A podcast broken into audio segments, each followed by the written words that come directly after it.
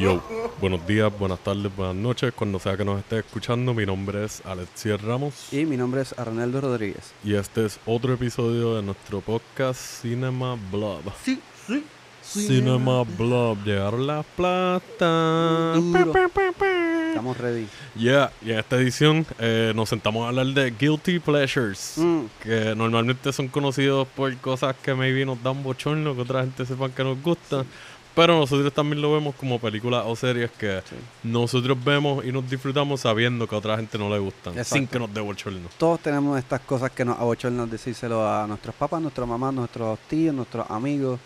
Adiós. Con ropa, con comida, con jangueos, con Todo. actividades que nos gustan hacer. Y las películas y, el, y las series no son la excepción. Exacto. Así que nada, saben que nos pueden escuchar por su plataforma predilecta. Acuérdense también de darnos nuestros reviews, Por favor, estrellitas, por favor. que no me canso de decirlo y eso va a hacer que nuestro podcast se escuche más por ahí. Siga creciendo y podamos seguir trayendo muchos movie sessions nuevos. Exacto. También nos puedes conseguir por las redes en Facebook, Instagram como CinemaBlob. Nos pueden escribir cinemablob.gmail.com para lo mismo de siempre, colaboraciones, eh, recomendaciones personales, eh, invitarnos para hacer apariciones, si quieren trabajar con nosotros, proyectos de cine, críticas, lo que sea. O si quieren decirnos algo que no se abochornan de decirle a otra persona, nos lo Exacto. pueden escribir Nosotros también. podemos ser un oído. Esa un mano amiga. Y pues nada, como siempre, sirvan algo refrescante y para que los bowls. Enjoy. No shame about it. Shameless.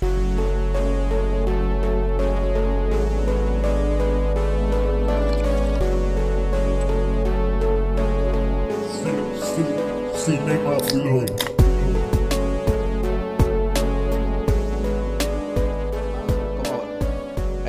cosas en la vida que tú haces que tú sabes que no debería.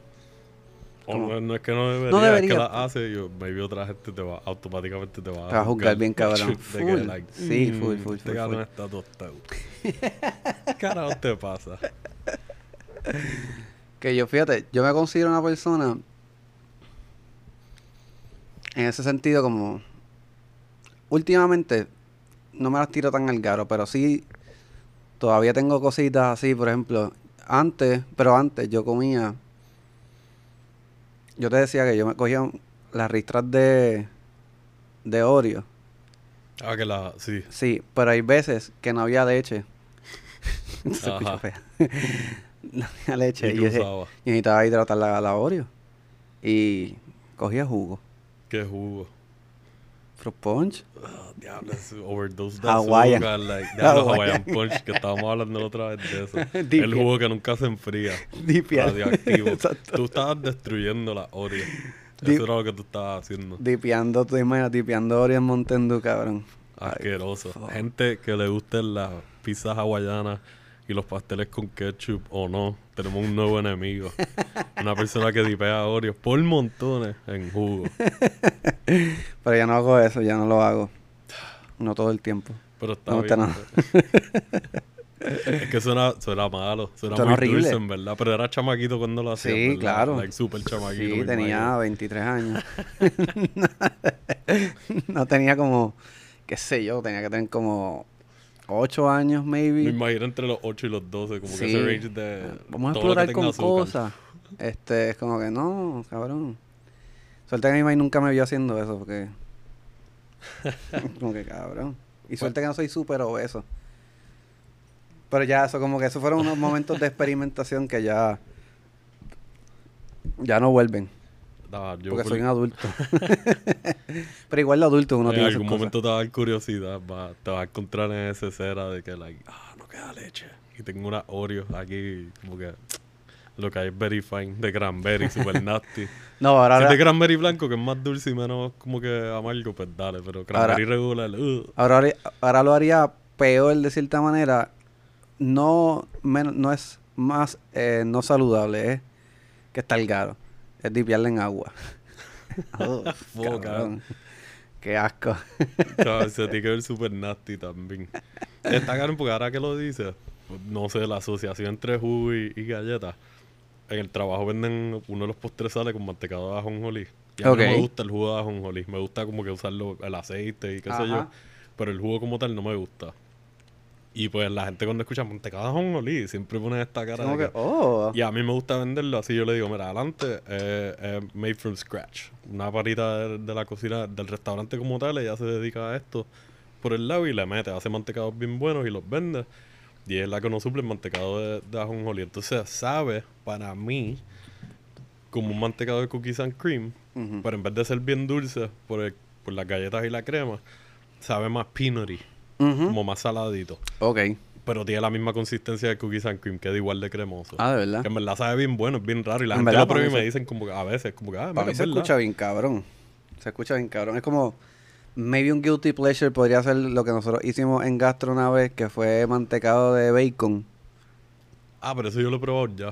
Sí, Pero es pe- que ustedes pero- lo hicieron con bacon salado, ¿verdad? No era candied bacon. No, era bacon salado. Ah, es que sí, yo recuerdo que ese como que era un poquito fuerte el sabor para mí. Sí. Yo lo había probado ya en otro restaurante con bacon candied antes de meterlo en la mezcla y quedaba bueno porque el sweet and salty ya de por sí, como que le hacía el bacon bien crispy. Ajá. Y entonces lo metes en el mantecado cuando hagas la mezcla y Ya. good shit.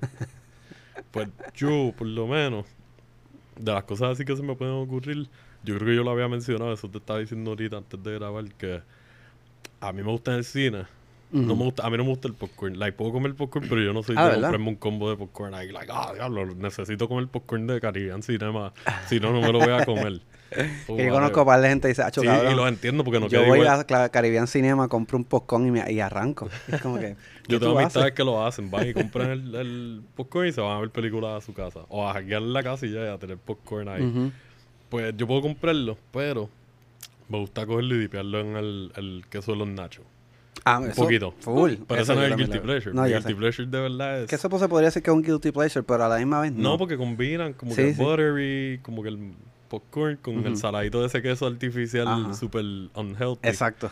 Antes de que diga eso, yo vi un video que David me enseñó que hay una página de Reels que una persona se encarga de hacer diferentes tipos de popcorn.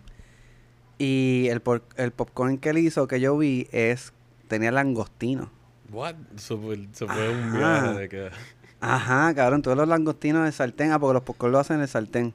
Y tú lo ves ahí cocinando los langostinos, de momento le tiras las papitas, una mantequilla, qué sé yo, papi, y le pones la tapa y tú ves los Pues langostinos. nada de eso me llama la atención. No, a mí No. tampoco. Por más, escucha como que bien puedo comer prawns, los langostinos y qué sé yo, y me gustan los camarones y como que muchos Yo no- crustáceos, pero no... No soy fan de los langostinos. Son muy fuertes para mí, pero me los como. Ajá. Pues, ¿cuál es tu mi, tu mi guilty guilty pleasure? pleasure real es, me gusta comprar tweets y me gusta comprar nachos con queso, extra queso, y a mí me gusta dipearle el tweets en el queso. Oh, Porque ahí tienes la mezcla de dulce y salado. Ah. Achi sabe, cabrón, de verdad. Don't judge me, don't knock me till you try it. Eso es lo único que voy a decir. está bien. La próxima vez que vayan al cine, cómprense unos nachitos y cómprense un Twix. Con el Dove sabe bueno también, pero el Twix es el que... Porque como tiene caramelo y la Exacto, galletita, y la galletita. confía. Un gordito Twix más futero te lo está diciendo. Con queso. Y suena bien agresiva la combinación para Suena el estómago, agresivo, pero no te estás comiendo un vaso de queso. Lo que Claro. haces es un poquito el Sí, chocolate sí. y ya. wow, cabrón. Mucha gente más, más, más rápido ahí, siento la mirada de que jodido gordo. Pero para la amistades lo han probado. Hasta una vez se juqueó con eso. De que, diablo, esto, yo pensaba que esto iba a saber asqueroso y en verdad sabe bien fucking rico. So Bueno, de, de esas cosas han salido, eh, no cosas que vendan por ahí, pero yo, yo pienso que algo que es bien común, no sé si es en Puerto Rico nada más, pero que a mí no me, todavía no me parece una buena idea, y lo he hecho. Es fucking ir a Wendy, Ajá. comprarse unas papitas fritas y dipearlas en el, en el, El frosty de Papo, chocolate. pero eso yo creo que está reconocido a nivel global. En donde sea que hay un Wendy, hay gente que le meten a eso. A mí me gusta. A Pero las no papitas tienen que estar like, recién hechas. Que estén crispy Sí, si están todavía, soggy, es tostaditas, como- ajá, y que estén, no estén muy saladas. Como una ensalada, si estuviesen soy es como una ensalada de papa de, de chocolate. Algo así. Ay, fuck, cabrón. Super nasty. Pero nada, hablando de eso de los guilty pleasures, voy a... Nos fuimos con películas y series, porque tengo una serie. Exacto. Películas.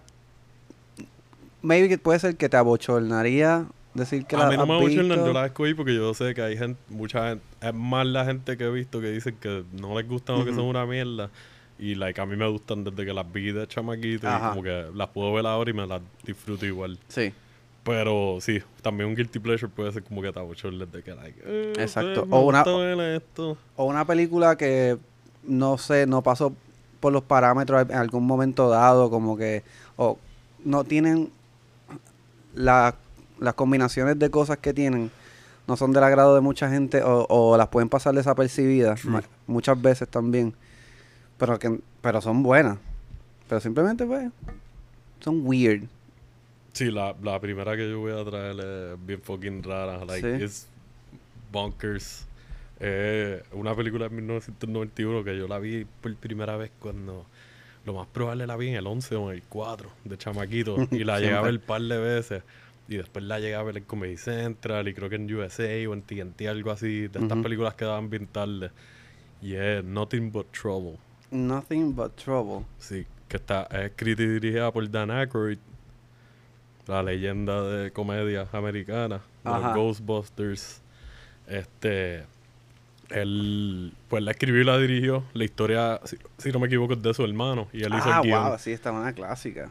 Y pues sí, es un, es un cult O sea, es classic un cult classic, exacto. Yo me acuerdo Este, del, del, del del maquillaje. Del Ese es. Dan Aykroyd. Él hace ese Exacto. personaje y otro personaje más que se llama Boo Boo, que es como un bebé gigante mutante bien raro. Ajá. Y pues nada, básicamente la historia es sobre Chevy Chase y Demi Moore. Se están yendo de road trip, están de camino a un lugar. Y pasa algo que los para un guardia en un área super sketchy. Entonces, esta área es como que. Diablo, como si estuvieras en el mundo de Texas Chainsaw Massacre, pero PG-13 en vez de R. Ajá. Se siente creepy, se siente medio, like, oh, súper raro todo, pero no es tan bizarro como en las películas de Texas Chainsaw. Ajá. Y pues este policía los lleva a donde la persona que es como que el juez de esta área, Ajá. básicamente. Y se quedan con ellos de prisioneros ahí. Como que los cogen y, y eh, está en este sitio súper raro que parece como que un funhouse o un ride de carnaval. Una Ujú. machina, pero súper película de horror old school. Ajá. Hay trampas por todos lados, se ve como que nasty, a la misma vez como que antique, y los personajes son súper canon, like whatever. Esta película se supone que no funcionara adelante. Ajá. Cuando Dan Aykroyd la estaba haciendo, esta película fue de estas producciones que fue un infierno. Para el equipo, para el elenco, para Dan Aykroyd, que era el que estaba encargado de todo. Como que él estaba, básicamente se puso varios gorros. Gorros, Y sí. trató de balancear muchas cosas y como que no se le estaba dando. Y usualmente cuando pasan esas cosas, muchas cosas cojean o no funcionan. Y tú puedes ver la película y tú dices, esta película es una mierda, pero a mí más es como que no es el tipo de película que yo por lo menos la veo porque tiene un mensaje o algo, es que simplemente la historia me cautivó y como que, like, ya de chamaquito, como yo lo he dicho varias veces, yo crecí viendo muchas películas de horror y pichaderas así bien raras, so, este tipo de películas así cuando traía cosas bien bizarras a, películas más family friendly, entre Ajá. comillas, Sí. pues estaba cool porque era como que me estás dando esto sin tener que ser grotesco con violencia y morbo y whatever. Still tenía cositas que elementos de body horror y como que efectos prácticos súper bien hechos, maquillaje Sí, súper al maquillaje está garete súper bueno. y nasty y es, es fucking rara, cabrón. Es como que lo más que puedo decir de la historia sin tenerla es pues ese viaje que los arrestan, se los llevan para este sitio, el juez es como que un corrupto super nasty y busca la forma de quedarse con ellos ahí y ellos tienen que buscar cómo escaparse. Y sale John Candy, que en paz descanse, que ese hombre es otra leyenda de la comedia. Creo que él era canadiense o, o estadounidense. Él hace dos personajes, Dan Aykroyd hace dos personajes. Entonces está Chevy Chase, Demi Moore, sale uno de los Baldwins. Que de hecho, trabajar con, que, que estabas hablando, y discúlpame, que estabas Ajá. hablando de, de que lo difícil que fue para el crew este y para el elenco trabajar esto. Una pieza probablemente importante es Chevy Chase. Lo sabe, lo sabe. Chevy Chase es conocido por ser una persona Bien pedante y bien difícil. Asqueante pa' Como que trabajar. Tiene el ego con él al lado, de, agarrado de la mano. exacto. Y o el ego lo tiene agarrado al- por la mano. Básicamente. Está fuera de que está cabrón porque Dan Aykroyd y él tenían una relación de, like, años ya de por lo menos haber trabajado en otras cosas juntos. Ellos han hecho es y como, como, de- que subieron más o menos a la misma vez gracias a SNL y a, a, a esta revista, Matt también, cuando tenían su propio programa y whatever. Como que ellos son de la misma cepa. Y pues Dan Aykroyd yo también que he escuchado que es un poco difícil. So ya como que esa combinación era like, sí. un poco convulsiva, si se puede decir así. Se puede decir que maybe, aquí hablando con el culo, eh, estamos hablando un poco de la época dorada de o un renacer o una revolución de la comedia en Estados Unidos que estaba cogiendo un auge cabrón por esto de la televisión, las películas y qué sé yo. Y me estaba entreponiendo en barquito de como nosotros somos la hostia.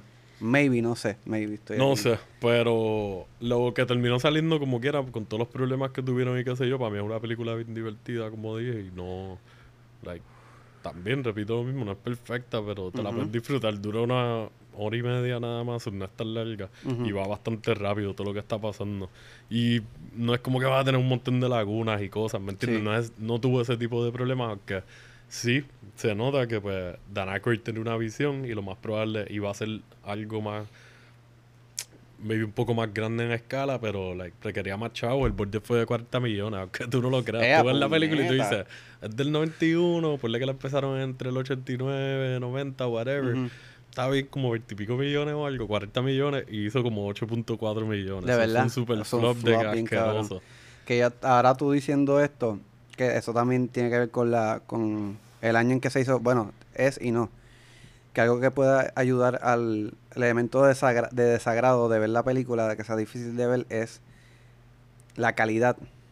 Como que estoy viendo ahora mismo y se ve como bien grainy, como bien película sí, así bien. pero a mí, para mí, brega. pa- no, No, sé claro. si fue algo que lo escogieron a propósito. Puede Porque ser. he visto uno que otro mini documental en YouTube de estos que sacan como que otros canales, maybe como nosotros, pero en vez de podcast, más videos de análisis y eso. Y los pueden conseguir en confianza, pueden conseguir un montón de cosas de behind the scenes para que vean todos los revoluces que pasaron y todos Ya, los trips de que hasta en cuestiones de construcciones de set y las cosas que querían versus lo que podían hacer, las limitaciones que ponía el estudio, Dan Aykroyd tener que estar joseando, Chevy Chase con las mierdas de él. La otra vez estábamos hablando con Seba de lo de ah, The Island of Dr. Monroe. Ajá. De que Val Kilmer no hablaba con este cabrón, con el Exacto. director, entonces el director no, Marlon Brando tampoco, ellos no se hablaban entre sí. Pues más o menos un revuelo así, pero pues, whatever, versión de, de una comedia. Exacto. Sí, que es- tiene toda la receta para decir esto va a ser un fracaso, que de cierta manera lo fue en cuestión de taquilla o de chavo, pero no deja de ser una mala película.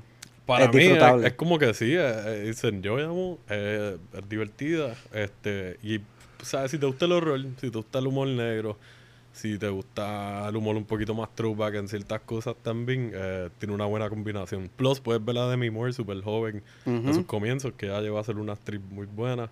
Este, a John Candy, es uno de sus papeles que a mí me gustan, los dos papeles que hace son como que bien cómicos. Este, y, Y, nada, este, Dan, Dan, um, ¿cómo es? Dan Aykroyd. Ese, él también fue coescritor. Él le escribió el guion, su hermano hizo la historia. Ah, la historia. Ah, y exacto. entonces él escribió el guion, lo más probable lo trabajó con el hermano, pero él es el que tiene el crédito de guionista y el director, y entiendo que fue productor también. Eh, man, es good shit, en verdad. Es como que mucha gente diría que es una película mala, para mí es, es a fun movie. No, para que te la cojas tan en serio. Like, Sí, la pichadera del viaje. Imagínate que estás viendo un video, like, maybe ah, like un episodio de alguna serie bien rara como de Twilight Zone o algo, pero sin tener el tono serio y ser Ya. más cómica. Ya, sí, sí, sí. No, y después de esto, esto las facetas de, de actores y comediantes que deciden, pues voy a hacer mi propia historia, la voy a dirigir. Que nosotros hemos hablado de eso un montón de veces Sí. con- y casi siempre ha sido con talentos más ahora. Y es como que esto ha estado pasando Desde hace mucho siempre, desde siempre. Yo, yo estoy seguro que esto ha pasado desde siempre. Siempre deben haber actores que quieren o tratan de brincar el charco, porque pues hay diferentes ramas en, en el cine. Es como el que empezó de PA o el que empezó de Visual Effects, terminó produciendo, dirigiendo. Es como que, Editando, ajá. sí, sí, es como que hay Y- diferentes y plazas para tu Spider-Man. Casi siempre me gusta porque casi siempre lo- los ejemplos que hemos traído de eso son buenos. Son Ujú. una experiencia buena. Y Y, que es como que- como que fue, eh, la- el resultado final no fue lo mejor y la experiencia fue peor todavía de, de actually hacerla. Pero hay gente que le gusta y tú eres uno de ellos. Me encanta, Acho. La puedo ver cuando sea y es como que, like, dale. Es bien divertida. Y Me esta- río. Ahora mismo no, no la vi en ninguna plataforma. Ajá. Lo más probable sale como en 50 chavos alquilarla algo así. En Buste, no creo que sea tanto, pero lo más probable que toma, te damos dos o tres 50 dólares. chavos para que la veas. Si, si ves esta, te damos esta película que está en cine ahora gratis. So, en verdad, si tienen break, quieren ver algo súper absurdo y a la misma vez como que entretenido y, y tiene una historia bastante lineal, no, no se van en tantos viajes de que es pan- de- complicarla demasiado, irónicamente. Me- ¿Tú crees que maybe en ahora que se acerca Halloween la saquen en alguna Lo plataforma? más probable. Si han puesto la de. Para este tiempo, yo creo que salió la de Burbs también, que es con, con Tom Hanks. Ujú. Que es otro viaje más o menos para mí parecido en tono y el tipo de historia que.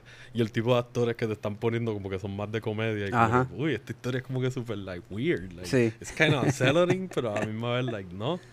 Ah, pues So, puede ser que. puede ser que lo más probable ya mismo la que pongan. ya he visto que ya, ya están empezando a poner peli, están preparándonos la camita para Halloween. Sí, sí. Eh, Que- que he visto, creo que fue en, en- hace tiempo un episodio de Terror entre los dedos que había escuchado que, que Shout out a Terror entre los dedos.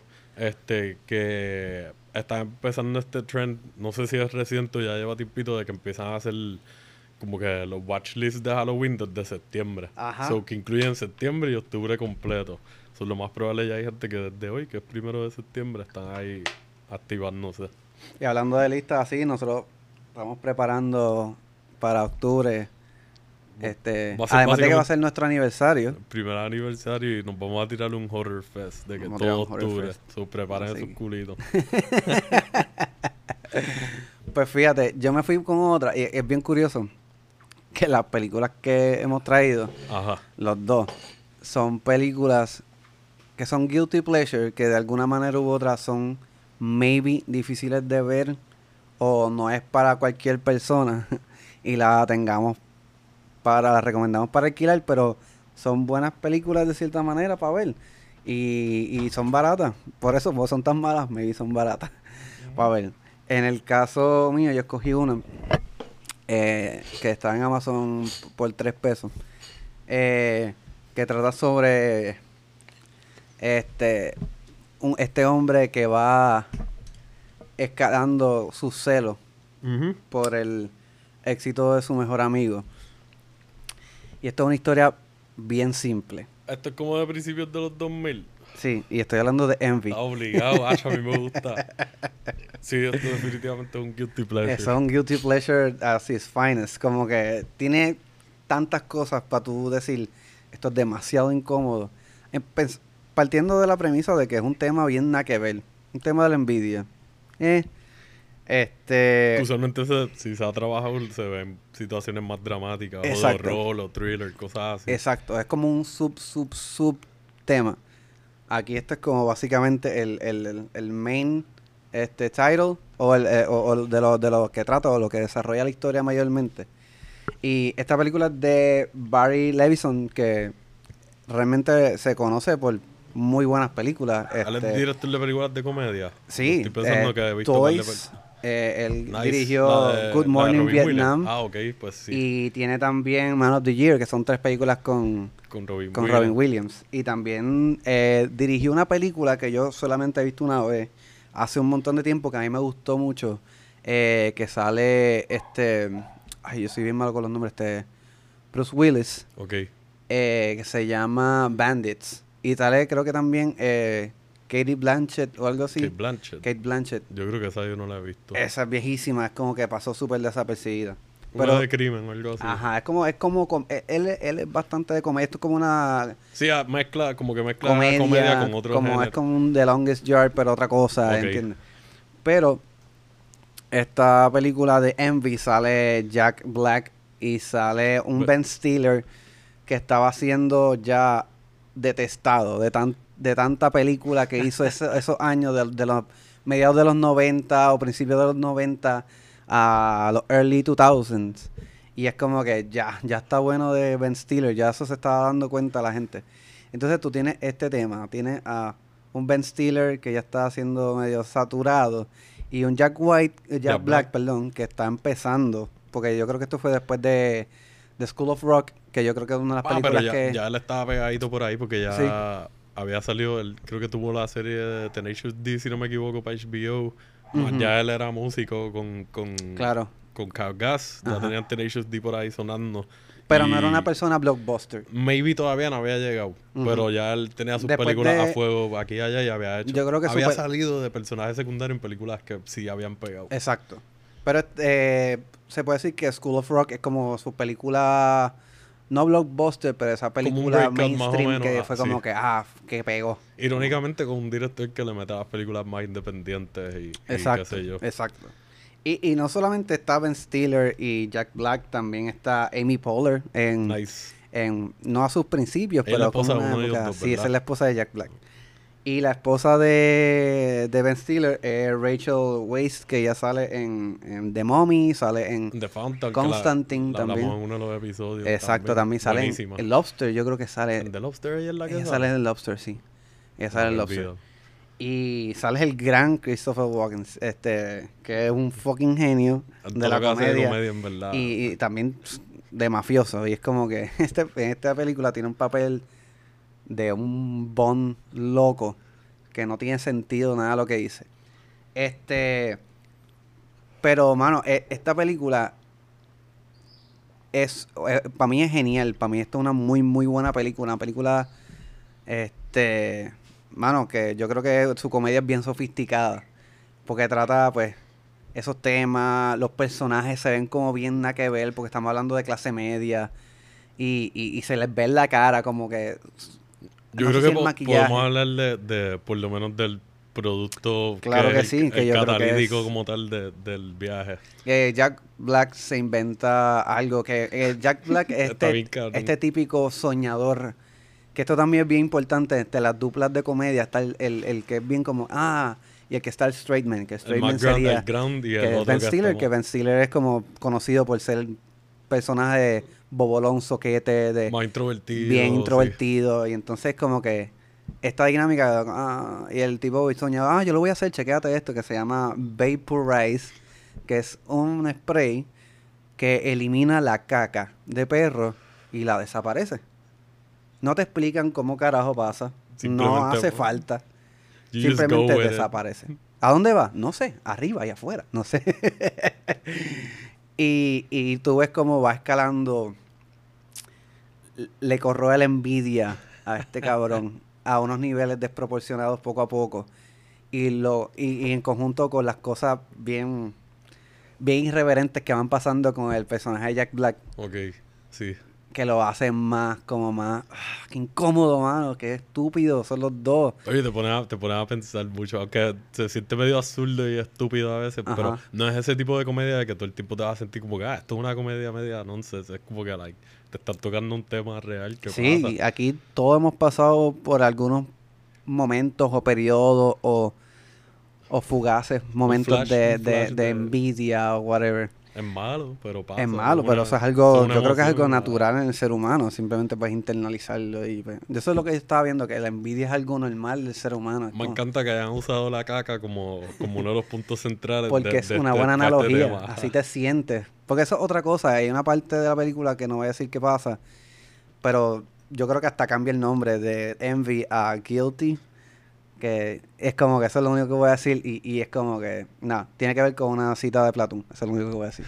este, literalmente. Pero es muy buena película, o sea, una película que te va a reír, te vas a sentir bien contigo mismo después de verla, porque si no soy tan tan mierda, yo creo, no soy tan no soy tan porquería como que las situaciones que pasan en este en este corillo, en esta situación, en este lugar que se ve tan aburrido como de clase media, de estas rutinas como que Sí, es como Ah. medio suburbs, ¿verdad? Como si fuera Sí, es un suburbio que no sé dónde carajo es, pero se nota que hace calor. Es como, es un desastre, cabrón. Verlo es incómodo. Pero, pero, mano, divierte un montón. Como que te quedas ahí pegado. Además de que salen eh, muy buenos actores. De comedia, de drama también. Y se desenvuelven muy bien. Y los diálogos están espectaculares. De verdad, son, es, es- es genial. So, No la veo hace muchos años, pero recuerdo que cuando salió la quería ver en el cine. Y yo creo que aquí no vino al cine, vino como que a salas limitadas. So, no la pude ver en el cine. Pero rápido que tuve break de alquilarla, la vi. Y recuerdo que mucha gente estaba como que, ah, esta odia mierda, que sé yo. Y en verdad, desde la primera vez. La he visto como dos veces, maybe. Y fue relativamente corrido. Como que la vi cuando la alquilé y después creo que en casa de un panita de, Ajá. de crianza, como que, ah, mira, alquilamos esta película y me dijeron que está media mierda. Y yo, ah, está bing y ya. Vamos a verla. No es la mejor comedia del mundo ni nada, pero No, es fucking nada. good, en Exacto, verdad. eh, Como que la es bastante underrated. Sí, súper, todavía, todavía no, no, no tiene no tiene buenos reviews en un montón de sitios. Este, no sé cuán bien le fue en el box office. Eh, entiendo que no le tuvo que haber ido muy bien. Lo más probable. Pero pero la recomiendo. It's, it's a really good movie to, to watch. Así como que arrebatado. Este. y nada, Thank o simplemente estar super chilling, cabrón. Como que no. La vas a pasar bien, confía. Y te vas a sentir bien contigo mismo. como dije, no está en ninguna plataforma gratuitamente hasta ahora. Maybe cuando se ponga a buscar ya esté por ahí. Maybe, exacto. Maybe sí, maybe no. Este, pero nada, la pueden alquilar y, y la van a pasar cabrón. De hecho, este, se hizo con un 40 millones también y hizo 14 millones. Igual, pasó básicamente la misma pendeja. Y esto fue más para acá, para nuestro tiempo. Esto o sea, fue para el como que ya 2000, los- esto es del 2000... Como 2004, 2005. 2004, 2004. Sí, 2004. Así que nada, véanla, en verdad, está bien cabrón. Good shit, doblemente recomendada. Y no se lo digan a nadie. No, me la dicen, dígaselo. Es muy buena. A ver si, a ver si sube ese gross budget, ese, ese income de esa película. Pues está buena. Pues yo, para mi otro pick, me fui para el sci-fi shit de nuevo. Hey, Yo, esta película a mí me, la primera vez que vi el trailer, yo necesitaba verla. Porque todo lo que yo estaba viendo en el trailer era como que, like, soy gamer, y me cogieron. Ajá. Me gusta el horror, bla, me cogieron. Me gusta el sci-fi, bla, me cogieron. Me gusta la acción, todo, todo. Like, como dice Simon, it ticks all the boxes. Como que toda la lista yo la tenía ya set. Y pues, eh, Starship Troopers, Oh, wow. Starship Troopers. que es del 97. Eh, otro flop y cult classic. El budget fue de 105 millones. y Hizo 54 millones, papo. So, es como que súper escogotá. Es cocotadísima. El director es Paul Verhoeven, que él es el que hizo Robocop, Ajá. Puerto Rico, Basic Instinct, si no me equivoco es de él. Hizo Showgirls. Este, y entonces le escribió Edward Newmeyer el guion, que él escribió Robocop y escribió Anacondas Hunt for the Blood Orchid. Que a mí, para Ah, mí la wow. película de Anaconda es como que súper... eh. Ya por sí Y la entonces la primera dos, es como... ajá, la dos fue un asco para mí, como que, so, pues no tiene los mejores writing credits. Por lo menos Starship Trooper sí lo va a quedar con Robocop. Este, Que es bien random porque hizo una buena película con Robocop. Bueno, las primeras, ¿verdad? Las primeras, segundas de Robocop. la- él escribió la primera y las otras que salieron, todo lo que haya salido de Robocop después está basado en los personajes que él creó. Como que no, él no trabajó directamente, entiendo, en los otros proyectos que relacionan a Ujú. Robocop. Like, le dieron crédito hasta en Mortal Kombat 11 porque sale Robocop, pero es porque el personaje que él creó está en el juego. Ah, ¿en serio? Le dan ese mini crédito ah, yo de no sabía rating. eso. Nice. Sí. Y hay un montón de entries más. Como que él tiene como 25 rating credits y dos son películas. Ok. Y creo que los otros 23 o 22 de esos 23 son Robocop y todo based on the characters de Robocop. Como que Carlon, like, tú hiciste tres No cosas. hecho más nada. Ajá. este, pues esta película es básicamente es una adaptación, by the way, de un libro de un escritor americano que pues fue bien controversial porque muchas personas consideraban que el libro promocionaba el fascismo y estaba en Ujú. contra de la democracia y como que hasta se ha relacionado, escuché de chamaquito como que relacionada a cuestiones de nazi y cosas así. Ajá. Y pues Verhoeven, la adaptación que ellos hicieron a la película se alejó, entiendo bastante. Yo no he leído el libro, Ajá. pero como que él no quería promover el mensaje del fascismo de una manera seria. So, el aspecto, el, el tono de la película es satírico en parte. Porque se siente más o menos como si fuera un B-movie, pero bien hecho con chavo. O sea, la dirección está cabrona, pero entonces tienes personajes que... Ok, vamos a entrar a la historia primero y entonces sigo por Dale, ahí. Zumba. So, la historia es esta sociedad futura de los humanos en la cual eh, la milicia es bien activa y hay mucha propaganda de milicia. So, ahí se parece bien cabrón al viaje de los nazis y su propaganda. Exacto. De que los medios, este cabrón en Total Recall em, y en Robocop lo usó mucho también de forma satírica para promoverte cosas que estaban pasando en las historias. Aquí están todo el tiempo. Like, se siente literalmente, esto es propaganda nazi, pero en esta historia. Ok. Y pues los chamaquitos cuando salen de la high como que los cortejean mucho y les hacen mucho scouting para que se metan directo a la milicia. Claro, eso pasa en la vida real. Eso pasa So, en- uno de los aspectos que la hace sentir como que media cheesy es Ajá. que es de estas películas que cayeron en la trampa de que, ah, están en la high, pero parecen gente de 30 años ya. Ah, qué de error. que el tipo es bien cangre, bien Ajá. grande. Y yo entiendo que pues aquí en Puerto Rico y en muchos países de Latinoamérica, pues nosotros no somos maybe tan no salimos naturalmente tan grandes, Ujú. tan altos y qué sé yo, como digamos los estadounidenses. La gente de. Minnesota, los de California, whatever, que salen estos carones gigantes Sí. que ya como en, Aquí en en Puerto 12 Rico hay parecen luchadores ¿verdad? o whatever. Pero en esta, en esta película hay tanta gente así que se siente como que absurdo, más. Entonces tú los ves y tú, dude, tú no pareces ni de 20. Tú pareces estar divorciado, Tú te ves mayor que yo, yo tengo 32 ahora, viéndola ahora. Este, pues, y está siguiendo a este personaje que le está teniendo esta, este vaivén de que su jeva se va a ir para la milicia y es su novia de high school y su mejor amigo también, que es Neil Patrick Harris. Mm. By the way, uno de los primeros personajes así que vi del de adulto ya. Eh, Super comic relief en las partes que sale, Claro. como que medio cheesy también. Ujú. Este, y pues tú estás siguiendo el journey de él, metiéndose a la milicia, cómo lo entrenan y cómo va subiendo en los ranks y cómo lo introducen a la caca de verdad. Entonces, ¿qué pasa? El enemigo de ellos son una raza de aliens, insectos, que invaden planetas y exterminan a la, como que la vida que hay en ese planeta. Son Ya. una especie súper agresiva y como que colonizadora. Entonces, eh, básicamente esto es una mezcla de gore, acción, mucho overacting en muchas partes, muchas líneas cheesy, Ajá. mucho, por eso digo lo de que se siente como un B-movie en parte, pero con chavos. Like, yo nunca he visto un B-movie que esté hecho con más de 100 millones de dólares. Ya. Y este es el ejemplo perfecto.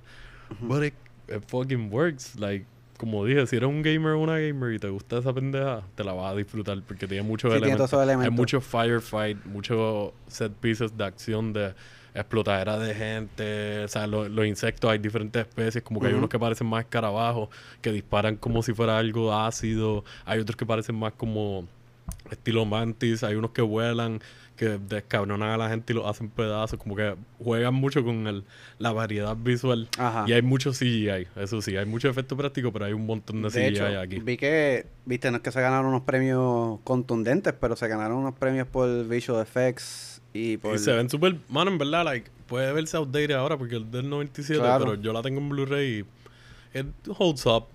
Like, obviamente ahora se vería mejor y entiendo que van a hacer un remake, pero o otra adaptación, pero no like no se ven mal.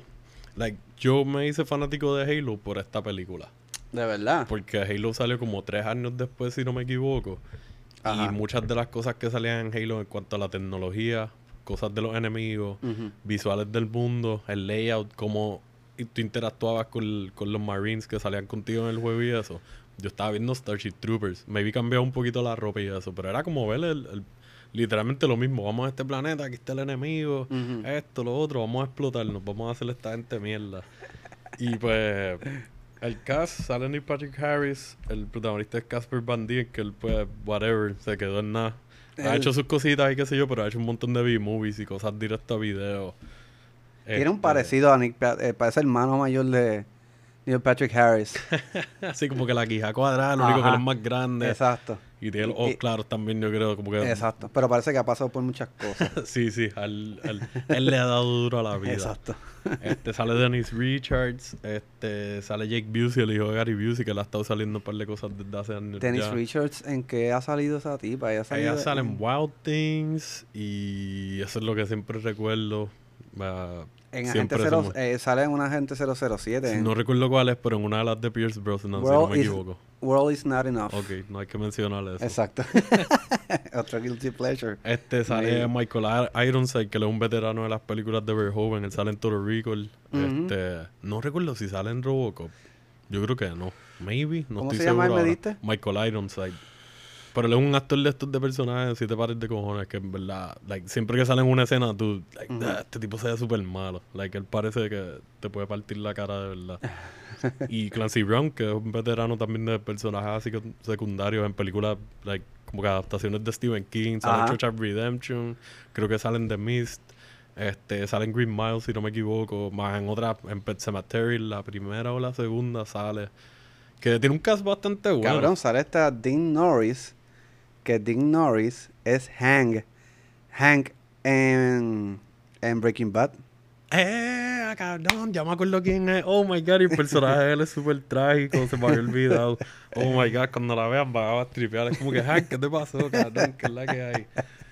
A mí se me olvidó por completo hasta que lo mencionaste ahora y, y caí en la serie y todo. Yo no sé mucho de este actor, pero yo podría decir, o, o sea, o podría asumir que maybe su boom o su trabajo de la vida fue Breaking Bad. Él ha salido, yo lo he visto como en películas independientes aquí y allá. Películas buenas.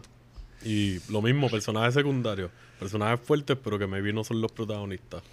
Sí, pero el personaje de Sí, Hank está... Hank es como que Schrader. Schrader. Eh, pues, mano, se siente absurda en parte. Eh, hay cosas que tú dices como que este es súper like, no, esto no puede pasar. Y de momento ves como que cosas que han pasado en los últimos años y tú dices, espérate, esto es verdad, sí. Ajá. Esto puede pasar. Lo de los medios y qué sé yo. Y porque ya pasó, como dije, lo de la propaganda nazi, como lo utilizan en la película, like, como te enseñan cómo reclutan niños y todo, like. Sí, que maybe las Se siente como intenciones son... infomerciales casi. Like, Ya. ah, espérate, si quieres más información, oprima aquí para que sepas sobre el re- reclutamiento de jóvenes menores de 15 años. Vamos, únete a la batalla para matar a los insectos. Y Qué salen horrible, chamaquitos aplastando cucarachas en- al frente de la casa. Yo quiero ser un... Eh, ¿Cómo es que le dicen? Un citizen. Por Ah, alguna razón a los militares le dicen citizen. Ok, that's Que- weird. Ajá. Este, mano, en verdad, pues, desde que salió mucha gente le cogieron cosas. Para mí esta película está par de cardonas. Como Ok. Esto, esto es más un guilty pleasure que no, like, no, no me da nada de Watcherlo decir que me gusta. Yo no la he visto. te la voy a Este, traer, la tengo en Blu-ray. Dale, la voy a, voy a hacer el commitment. te la voy a, a obligarte, vela. Vela todos los días. Como tú me jodiste para... Como yo te jodí para... Para que terminar, acabaras de terminar la de Anthony Bourdain. Así. Así mismo. Mira, ya la viste. Mira, ya la viste. Y tú ahí, mira, cabrón, ni siquiera la he abierto. Cabrón, tan siquiera tengo Blu-ray. Ah, esa es otra. cosa. Bueno, tengo el Play, el Play 3. Vamos a sacar el Este, polvo. Y pues del remake que van a hacer me enteré hoy mismo, leyendo Sí. así por encimita y entiendo que supuestamente van a tratar de hacerlo más fiel a la, a la novela. A la novela. Que mucha gente están como que, "Mm", porque dicen que parte de los temas de la novela también como que promueven racismo Ya. y lo exponen de una forma que es como que nada. Yo estoy que seguro por eso que el esos director y temas el, no y el van a guionista se fueron por lo satírico Ujú. para decir como que, mira, no estamos promoviendo esto, estamos actually haciéndote ver lo ridículo en parte que se siente la sobreexposición militar Claro. en este universo y como que cómo están tratando de lavarle la, la cabeza a la Exacto. gente. Pues maybe de esa manera funcione mejor que la que van a hacer ahora. Sí, vamos a ver, hay que ver quién la va a hacer. Y, y qué es la que hay. Porque él la va a escribir seguro- adelante y que él la va a dirigir. Porque puede Exacto. coger un director o directora genérico para cada una adaptación PG-13 y es como que Ujú. después de ver esta adaptación, aunque es más loosely based, Ujú. como que no, yo no quiero que le bajen, yo quiero que sea igual de violenta. como que estamos viendo guerra, cabrón, y es guerra sci-fi, no es No, guerra... probablemente like, el libro también ha no son humanos contra humanos, son humanos contra una especie que ni existe. Cucarachas. Whatever. O whatever. Insect- diferentes insectoides ahí mutantes. Pues quedará a esperar, Es sentarse a bien esperar. nasty. Si quieren ver como que, porque como hay violencia contra los aliens también, pues like, Ujú. te puedes imaginar que pasan unas cosas bien al garete. Con granadas y, diferentes tipos de municiones. Yo, yo, yo me apunto para esa. Yo me apunto para esa. Te vas a dar ganas de ponerte a jugar. Cuando la termines, si te gusta, vas a decir como, cacho, quiero jugarla y quiero ir Halo o Gears of War o Call of Duty, no sé, algo así. O maybe no me den ganas de salir de mi casa. Resistance. no, ah, los insectos vienen. Pero métale, ahora mismo, si no me equivoco, está en Prime. Mano, no llegué a chequear. Esta sí que no llegué a chequear, pero yo como que vi que la tenía en Prime. Yo la puedo chequear ahora rapidito. A ver si está en... Si está en, en Prime, maybe está también para alquilar. Que eso puede ser... Digo, sí, pero yo como que recordaba haber visto que estaba gratis. Maybe fue en Hulu. I don't know, I'm sorry. Usualmente estoy en como que al día con esto. Don't you worry. Está para alquilar. está a tres pesos. A tres pesitos. Y en 4K UHD a cuatro pesos. Vale la pena. Nice. Vale la pena. Como tiene mucho CGI, pues entonces ahí maybe, maybe ayuda a que se vea un poquito más crispy, más real. Ya. Que eso pasa. Algunas películas, Claro, sí. Las de Transformers me pasó las primeras veces que las vi en televisores de resolución bien alta y Speed Racer también. Una vez la vi en un, en un televisor de Disney. La que fue- sale Jason... Eh, el protagonista es Jason Em-. Em- Em- Emil Hirsch. Ah, porque es de la... Porque hay un Speed Racer... Ah, no, Speed Racer, perdón. sí, tú no. estás diciendo Dead, Dead Race. Race. Ay, Jesus Christ. Pues la Ajá. Speed Racer, como tiene muchos colores brillantes y Exacto. qué sé yo, cuando la vi en un televisor, creo que era 4K, se veía como que, eh, puñeta, quiero ver una película de Dragon Ball Z. Así mismo. Este mismo estilo. de Llamen a las Wachowski y que hagan esto, pero con Dragon Ball Z. Eso estaría cabrón. Pues hablando así de, de, de corillos que combaten a fuerzas malignas, como Star Trooper y ahora que dijiste Dragon Ball Z, yo quiero traer esta serie que he estado viendo, eh, que no sé cómo la sigo viendo. De verdad, honestamente, yo creo que tengo el, el balance perfecto en no estar muy familiarizado con los DC Comics. Y, ya sé cuál es y la... nada, y es como que simplemente, pues, porque sé alguito, y yo siempre soy una persona que, voy a decir el título, es la fucking serie de Titans. wow. Lo sé, lo sé. la- los fanáticos de DC, Antonio, de seguro están gritando. Y que estás al garete. Oye, tengo un par de amistades que me han dicho como que, mira, like, estoy viéndola más o menos como Guilty Pleasure Watch porque Ajá. quiero ver, aunque no me gusta lo que está pasando, quiero ver cuando tengan más chavos, porque saben que viene, ahora sale el tercer season o empezó a salir. empezó ya, ya empezó. So, que ya tú sabes, pues espérate, pues maybe consiguieron Sí. más budget y trabajar Pues las fíjate, cosas más. entiendo que el budget nunca ha sido el problema. El problema es algo un poquito más más complicado. Y es la cuestión creativa.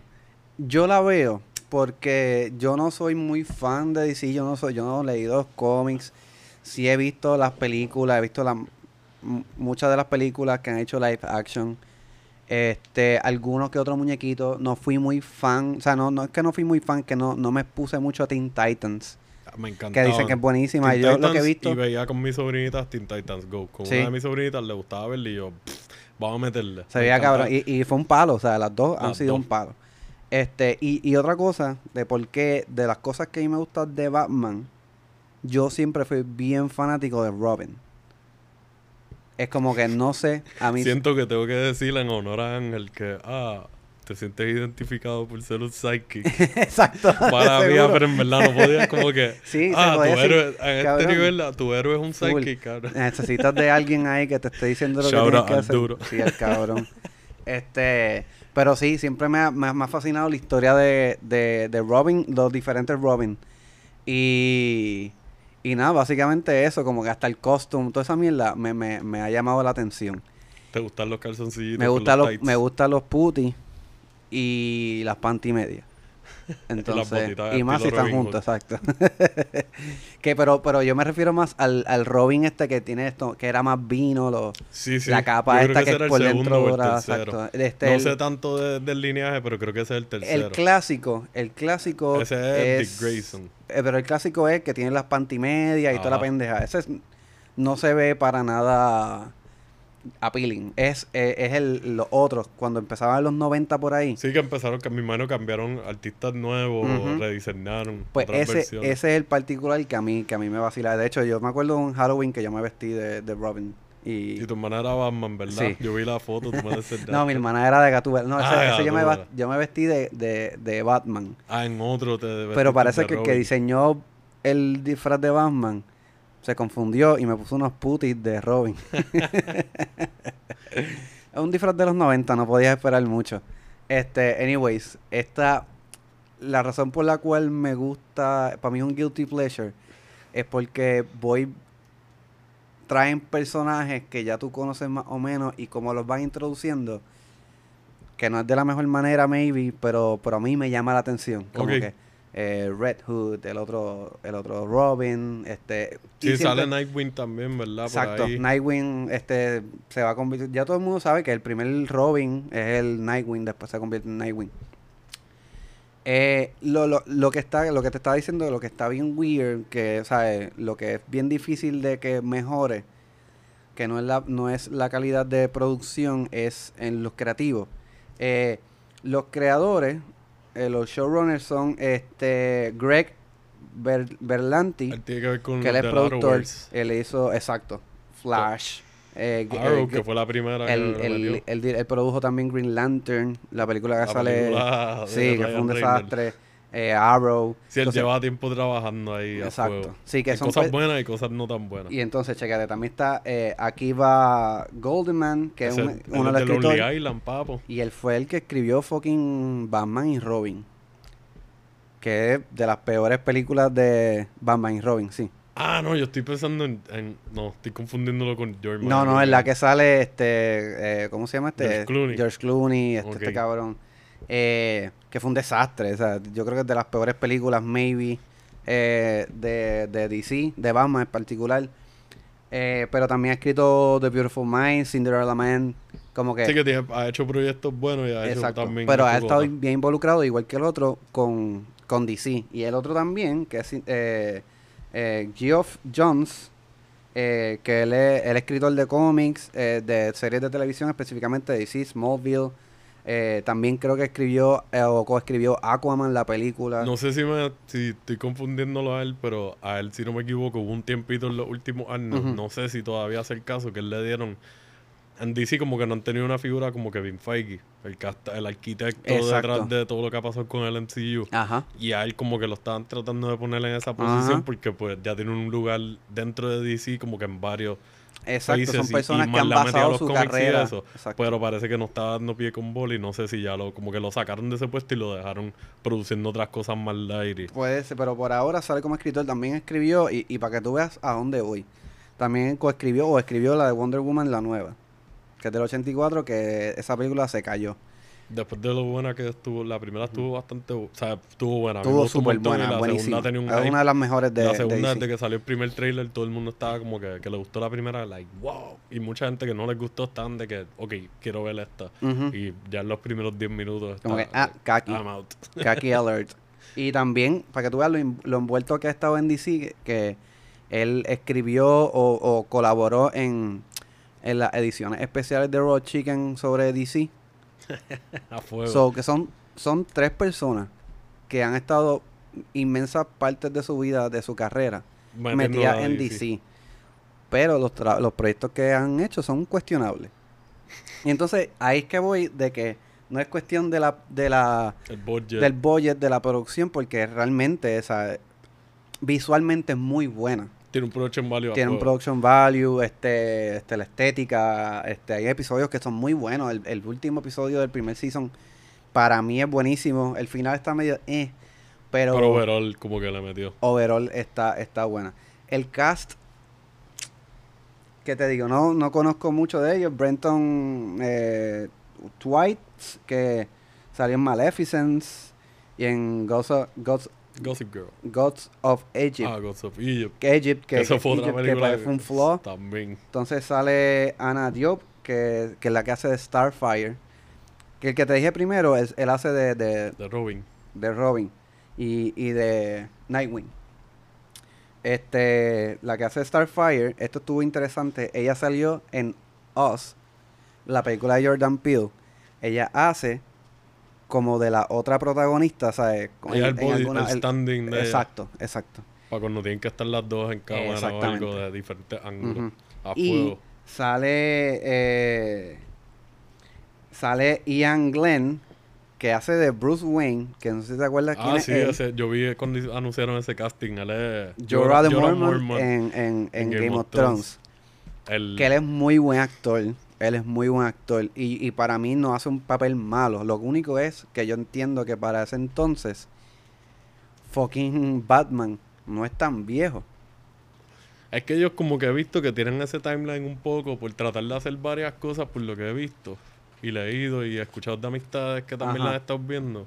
Como que tienen el timeline un poquito convoluted, como que está muy cargado. Sí. Porque quisieron maybe sacarle provecho a historias buenas, pero meterlas muy rápido. Sí, eso en vez lo- de desarrollarlas como que, mira, vamos a coger maybe estas dos historias, como que la principal y la underling Ajá. de este primer season y este underling se puede convertir en la principal del otro lado y maybe hay aftermath de la primera como tal, pero no tiene que estar todo mezclado y poco a poco va introduciendo Lo que están personajes. haciendo es eso, Porque están, están haciendo una melcocha. Es como que la evolución de los personajes, ah, sabemos que queremos ver algunos personajes y eso, pero maybe los están llevando muy rápido por el por, por sacarlos y ya. Exacto. Eso es lo que están haciendo. Creo que es como un fanservice. Sí, eso mismo Es se un siente. fanservice. Y esto básicamente está diseñado para ser un guilty pleasure. Y yo entiendo que también está, está dirigida para, para jóvenes. Se podría decir, aunque aquí hablan malo, hay sangre, violenta. es violenta, es bien violenta. Sé que hay partidera de huesos y Sí, like, hay, hay de todo. Es como que tú dices, pues explosiones. claro, esos son de los elementos que también te ayuda a maybe no quitarte de ver la serie. Eh, pero overall, eh, eh, no te puedo decir mucho que, que sea, o sea, eh, hay muchos errores de, de personajes, como tú dijiste. Este, yo creo que de los de los arcos que están bien buenos es de estos personajes que yo no conocía, que es Hawk y Dove. Dove. El Yo Dove, creo que yo lo había visto en cosas animadas, pero no, nunca los había visto en algo de live action. Hay- yo por lo menos. Hay muy, hay, hay algunos hay algunos actores que son, tienen bad, bad acting. Ese chamaco, él le mete el cast de... Es porque bueno, para bueno. mí ese es el único que yo conozco de todo el cast, aparte del cast de Jorah Mormont. ¿Y Porque ese chamaco, él salía en una serie de Spike TV que se llamaba Blue Mountain State, Ajá. Que era como un stoner college comedy de, de un equipo de fútbol eh, colegial allá Ajá. afuera, en, en Blue Mountain, ah, Blue Mountain State University, que se parecía mucho a un equipo, whatever, eso no tiene que ver, el punto Ajá. es que él, él era uno de los protagonistas, se llamaba Tad, y ellos llegaron a sacar hasta como dos películas directas a DVD, y él era el protagonista usualmente de las películas, y en verdad como que en comedia por lo menos estaba on point. Él, él es muy bueno y él, él como Y tiene tiene un look comic relief. Tiene el look para personajes así como que de action. No, él es oriented bien- o whatever, porque él está cangri, es grande. O sea, era un jugador de fútbol. Él era, creo que, de la línea defensiva o un, o un linebacker que supone que sean tipos grandes. Exacto. So, en eso, por lo menos, tiene el look y eso. Y ya, por lo menos, pues si es comic relief acá, lo usan bien, pues. Pero a la, misma tiene la vez, experiencia. a la misma vez creo que tiene la historia o los arcos más interesantes o más... Y de hecho, yo esos son los personajes que yo no sabía tan siquiera que existían. De hecho, los vi porque los costumes están medio mierda. Pero la historia está buenísima entre ellos dos. Este, y lo que pasa a su alrededor es muy buena. A la muchacha también la he visto, a la partner de o whatever, la he visto en un par de películas. Ella Sí. sale en 500 Days of Summer. Ella sale. Ella, Ah, ¿de verdad? ella es la mini spoiler, Autumn. Ah, de verdad. La última evita que sale, esa es ella, la misma actriz. Que no sale casi nada, pero como que pues, tiene Pero una sale, escena bien sale. cool. Y también sale como que un par de películas de estas de teens, cuando nosotros estábamos maybe empezando en la universidad. Claro. Que, pues lleva a par de años por ahí también saliendo en cine. Ok. Pues básicamente esto es como un fanservice. Vas a ver como que, ah, mira esto, qué sé yo. Y yo en particular, como dije, ay, esto me parece familiar, lo busco. Ah, déjame ver cómo se ve. Y, y eso me, me, me resulta divertido para mí. Este, ¿qué más? Eh, el personaje de Raven parece directamente sacado de Hot Topic. Ah, yo vi par de clips de era como que, oh, so cringy. Sí, like, es cringy as fuck, Esto pero- pudo haber quedado mucho mejor. Pero tiene sus cositas que puedan ser agradables. Overall, hay mucha gente que está bien cojona con esta serie. Y no es de, y, y es de esperarse realmente. Eh, eh, Yo pienso que, y no offense, la, los fanáticos de los cómics son bastante exigentes. Son bien exigentes. Man, es que eso, like, yo lo entiendo en parte, como que cualquier fanático o fanática de literatura, como que quieren ver una adaptación fiel, pero ya lo hemos hablado otras veces, no va a ser todo lo que tú quieres ver, porque Claro. hasta Watchmen, que maybe cambiaron cosas esenciales de la historia, visualmente, él, básicamente el graphic novel, mucha gente, no, no la quiero, no. Y otras películas que maybe han sido mejores adaptaciones, mucho mejores que Watchmen, también como que no, no la quiero, no, esto no es lo que yo quería. Y yo podría entender, mami, que empezó yo No, cabrón. tranquilo. Este. Yo podría entender porque a diferencia de libros o vamos, este libros en, en series, los cómics, estos cómics se vienen trabajando de los 70, ¿verdad? Yo creo que los Maybe de Titans empezaron como en los 80 o algo así, no estoy seguro. Sí, pero que vienen de personajes que ya vienen creados Sí, que tienen una tiempo. historia. y, y que son tienen tantos issues, son es tanta Es bien difícil tú decir como que voy a coger esto definitivamente y que pegue con todo el mundo. Sí, sí, es bien difícil, Tú te la tienes que jugar ahí. Pero It Is What It Is es una película que es una serie que yo no intento parar de, de- de dejar de ver. Eh, y Ya tú vas por el Season 2, ¿verdad? No, yo, yo voy por ya estoy en Ya estás en el tercero, estás al Sí, día Sí, entonces. yo estoy al día. y tú lo empezaste a ver hace poco, yo creo que en el último mes o algo así, o maybe mes y pico. Yo la empecé a meter cuando ¿Te acuerdas cuando estaba Revolú, que venía una tormenta, qué sé Sí. yo? Que estábamos todos encerrados en la casa. Pues yo Sí, que hubo un día que estuvimos como que, mira, Ujú, ya. Y yo dije, ¿sabes qué? La voy a ver porque estoy loco por ver algo que salga, que sea live action y que salga Brooklyn. Este, so le di, le di el try y habían cosas que, uh, ah, No, no sé si te moleste que hagamos el segue, no tiene que ver con los Guilty Pleasures, pero ya No. que estamos hablando de esta serie, em, tú empezaste a ver la de Doom Patrol, ¿verdad? eso te iba a decir. Doom Patrol la empecé a ver, la estoy viendo y, over, o sea, es me- mucho mejor serie. Lo poco que yo he visto, o sea, yo estoy a mitad del segundo season de Doom Patrol porque la, la, he, trata- la he tratado de extender, de no comérmela, porque en verdad me, me encanta la serie. Yo Ya. amo a Lin With It, yo quiero seguir viendo lo que saquen. si siguen manejando la historia como la han manejado desde el primer season. Ajá. Me encanta. De que es de las adaptaciones de superhéroes que yo he visto sin conocer bien el o nada, en lo Exacto. absoluto, el, el source material, que puedo decir como que los de nuevo, todas las caídas las marcaron en la lista. Ujú. Tiene sus escenas de acción bien cabronas, tiene unos arcos de personajes bien sólidos. Me gusta que están trabajando muchos temas reales como irrelevantes como trastornos mentales, traumas, depresión, separación de familias, pérdidas, Sí. luto, este existencialismo, como que está bien cargada en ese aspecto, pero a la misma Sí. vez como tienes varios personajes, tienes espacio para que cada cual tiene sus propias aventuras y te elaboren un poco más las dimensiones. No, y algunos personajes que salen ahí son comediantes también. O sea, y, y- y esta serie se conoce también por tener un buen sentido de humor. Este. El de Titans trata, pero. no, acá por lo menos se siente orgánico, Sí, como que orgánico. todo fluye súper bien. Y, y es bien irónico porque ellos hicieron su debut, creo que fue en el primer season de, de Titans, ¿verdad? Ajá. Si no me equivoco, ellos salieron en uno de esos episodios. Exacto. Y a base de eso dijeron, vamos a hacer la serie de un patrón. Y la serie para mí está like, súper exagerada. Exacto. Y en verdad, yo, esa. Como side note de Guilty Pleasure, creo que esto es un pu- pu- pure pleasure. Sí, Eh, eh, no, yo no lo puedo ver como un guilty pleasure, es No. literalmente una serie buena. Y hay que recalcar que se puede considerar como que gracias en parte a esa serie, Brendan Fraser está haciendo su comeback. Exacto, y que está mucha siendo súper está- exageradamente bien recibido. Está recibiendo una gama de amor. Y el arco del personaje de él es de los más que me han gustado. Sí. Todos me han gustado, pero como que el de él ha resonado mucho conmigo Sí. personalmente. Por ahora lo que he visto es, es como le han dado más énfasis a este en particular, creo. Es que they shift Sí, y me gusta cómo lo hacen porque te puedes sentir en algún momento. No te quiero dar spoiler porque tú Claro. estás a mitad del primer season y por si no lo han visto.